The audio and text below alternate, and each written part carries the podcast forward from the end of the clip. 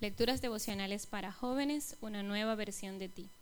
Cortesía del Departamento de Comunicaciones de la Iglesia Adventista de Gascue en la República Dominicana, en la voz de Linda Fajardo. Hoy, 11 de enero. Resentimiento hacia la religión. El corazón conoce su propia amargura y ningún extraño participa de su alegría. Proverbios 14, 10. En diferentes partes del mundo podemos encontrar un elevado nivel de secularismo. No obstante, en algunas zonas de Europa existe un elemento que resulta muy revelador, el resentimiento hacia la religión. Parece como si la gente guardara un peculiar rencor espiritual. Asimismo, da la impresión de que no estuviera dispuesta a nada por cuestiones religiosas.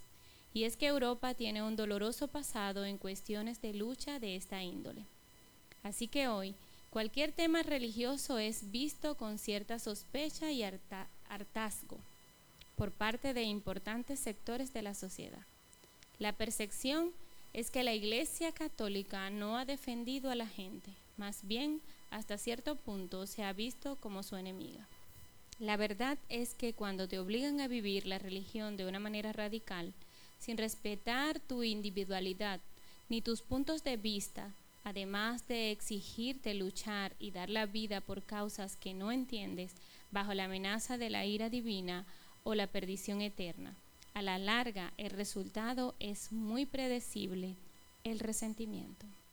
¿Alguna vez te has resentido con la iglesia? ¿Guardas en tu corazón rencor hacia algunos pastores o líderes de tu congregación? Tal vez alguno de tus familiares ha tratado de imponerte la doctrina o las normas cristianas de una manera tajante, sin darse cuenta de que te estaba invadiendo tu libertad? Sí, es posible que haya pasado. Y no es agradable reconocerlo.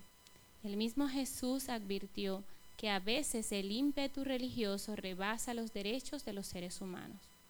Os expulsarán de las sinagogas y hasta viene el día en que cualquiera que os mate pensará que está prestando un servicio a Dios. Juan 16.2. La historia ha revelado que son las normas las que lastiman a los creyentes, especialmente a los jóvenes, sino la manera en la que a veces se aplican. Personalmente soy amigo de varios jóvenes que ya no asisten a la iglesia. Se han ido por diversas causas la mayoría lleno de resentimiento. Al escucharlos, he visto el mismo patrón en su experiencia espiritual. El problema es que al dar la espalda a los principios cristianos, han tomado decisiones drásticas que han arrastrado sus vidas por situaciones muy complejas y después ya nada vuelve a ser igual.